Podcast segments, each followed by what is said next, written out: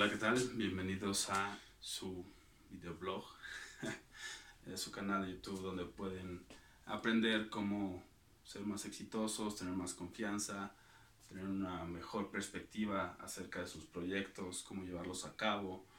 Y damos varias herramientas para que ustedes vayan mejorando día a día y puedan cumplir todos sus objetivos eh, que se han propuesto. ¿no? E incluso si no saben cómo hacer eh, o cómo escribir sus objetivos o cuáles son, pues técnicas para poder indagar acerca de qué es lo que nos mueve por dentro y cuáles son los objetivos ulteriores que nos harían pues más felices, ¿no?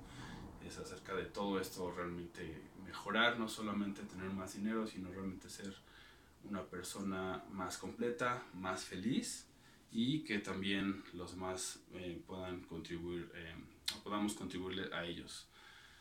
En esta sesión quiero hablar acerca de las falacias del conocimiento. En inglés se le conoce como cognitive eh, bias o biases, en plural, y lo que hablan es acerca de cómo tenemos estas inclinaciones a, em, a, a, no ser tan críticos y equivocarnos en nuestros análisis, especialmente cuando estamos tomando decisiones importantes. Entonces esas falacias eh, son importantes conocerlas porque entonces empezamos a, poder eh, salirnos de ellas, romper con ellas y cambiar nuestro, nuestras decisiones para mejorar. Entonces la primera de ellas, o no las voy a mencionar todas, vamos a poner el link para que puedan eh, leer un poco más acerca de estos y descubrir cuáles son todas las falacias del conocimiento que se tienen hasta ahora documentadas y, y, cómo poder combatirlas. Pero bueno, una de las más importantes es la falacia de la planeación. Lo que habla es acerca de que usualmente hacemos predicciones poco realistas acerca de cuándo vamos a poder entregar eh, un trabajo, ¿no? especialmente basado en que no lo estamos comparando con nada más, hacemos una predicción al futuro que realmente no tiene ninguna base histórica de, de los otros trabajos que ya hemos hecho, sino está basada como en lo que sentimos en ese momento o lo que nos parece adecuado o pensando en un mejor escenario. El cual obviamente puede que sí sea así, puede que todo salga a la perfección, pero usualmente todos sabemos que, que no es así, que puede haber retrasos, que puede haber este, inconvenientes, que puede haber miles de cosas que se atraviesen en un eh, proyecto, en la vida de un proyecto, en el ciclo de un proyecto, que haga que se retrase la entrega.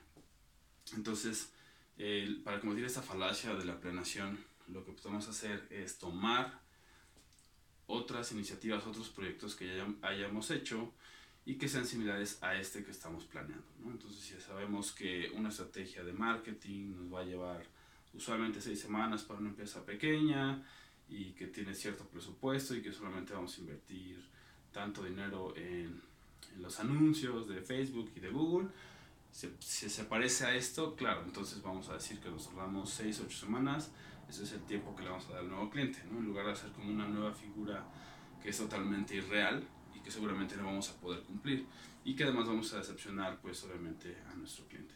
Entonces esa es una de las formas que, que podemos combatir ese, ese, esa inclinación, esa falacia. Otra de las falacias eh, más comunes es la de la confirmación, ¿no? O sea, nos dicen algún dato nuevo y, este, nos hace mucho sentido, entonces empezamos a buscar en internet, y a buscar recursos y en libros y hablamos con personas, pero inconscientemente estamos eliminando cualquier indicio que contradiga esa como predicción o ese, ese, esa creencia. Si nos dicen, ah, no, este, si inviertes 5 mil dólares de manera efectiva con estos cinco pasos en, en, en, Facebook Ads, en los anuncios de Facebook, te va a redituar el triple en cinco días, ¿no? Y dices, no, sí, perfecto, solamente tengo que hacer esto y todo, pero te pones a investigar si es verdad y solamente estás viendo, no es de que digas, ah, claro, es, es sincronicidad y entonces solo me está diciendo el universo que, que debo ir por ahí. O sea, a lo mejor sí, pero también hay eh, otras fuentes, otro conocimiento que seguramente va a decir lo contrario, ¿no? Que va a contradecir se va a oponer.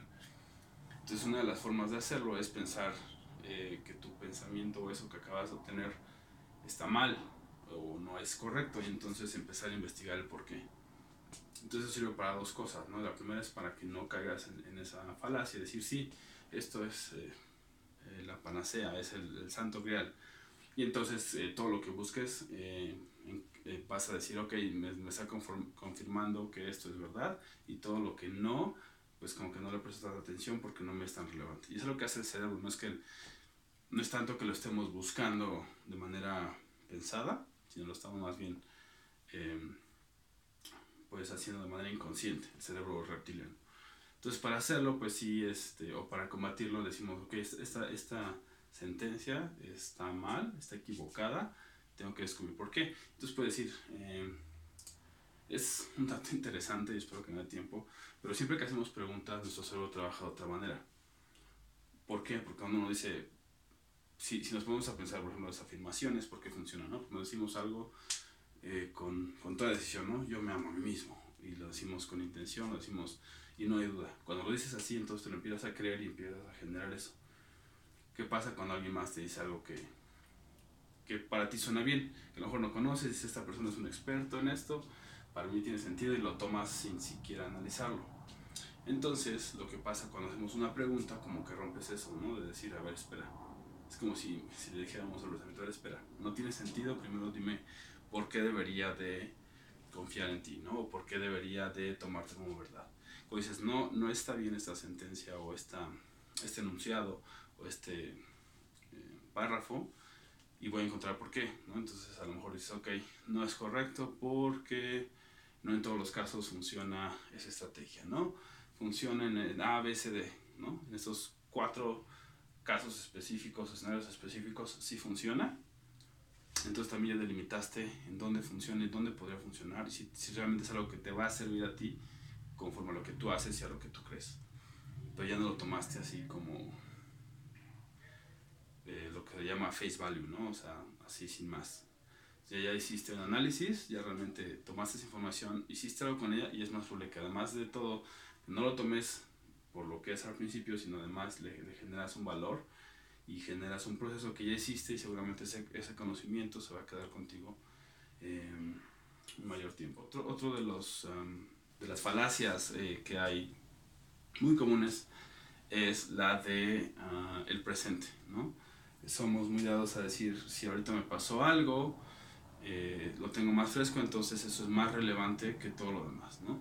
Y eso, por ejemplo, lo podemos ver a todos los que, todos y todas las que tengan, todas las personas que tengan pareja, lo pueden ver cuando estamos enojados con nuestra pareja, en ese momento, o sea, si ayer nos peleamos con nuestra pareja y hoy todos estamos medio molestos y empiezas a ver como solamente eso, ¿no? Sí, me acuerdo que en tal momento eh, era malo y ahorita, no sé, ya no estoy tan seguro estar con ella o con él o lo que sea. Esa es una falacia del pensamiento, también estamos siendo críticos y estamos siendo influenciados pues obviamente, no, bueno, ahí no solo es por la parte de nuestro razonamiento crítico que no está siendo efectivo, sino también por la parte emocional que está siendo, eh, teniendo más, más este, fuerza, ¿no? Pues debemos detenernos y decir, a ver, ¿es esto cierto? ¿Es esto, así lo comparo contra el tiempo, es esto verdad? ¿Sigue siendo verdad? ¿Sigue siendo igual de la misma magnitud? ¿No? Porque podemos decir... Eh, sí, este, ya no la soporto, voy a terminar con esta persona, ¿no?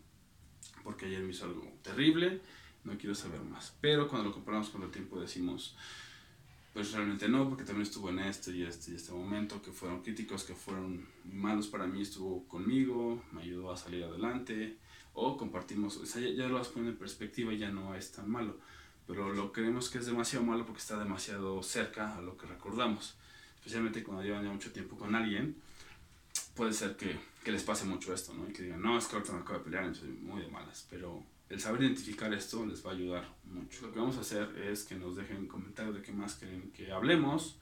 Hay muchos temas por tocar, nosotros los vamos a ir llevando, pero nos gustaría saber qué es lo que a ustedes les interesa saber, que tenga que ver con, con el éxito, con tener más confianza en uno mismo, hablar en público, eh, obtener sus metas, etc.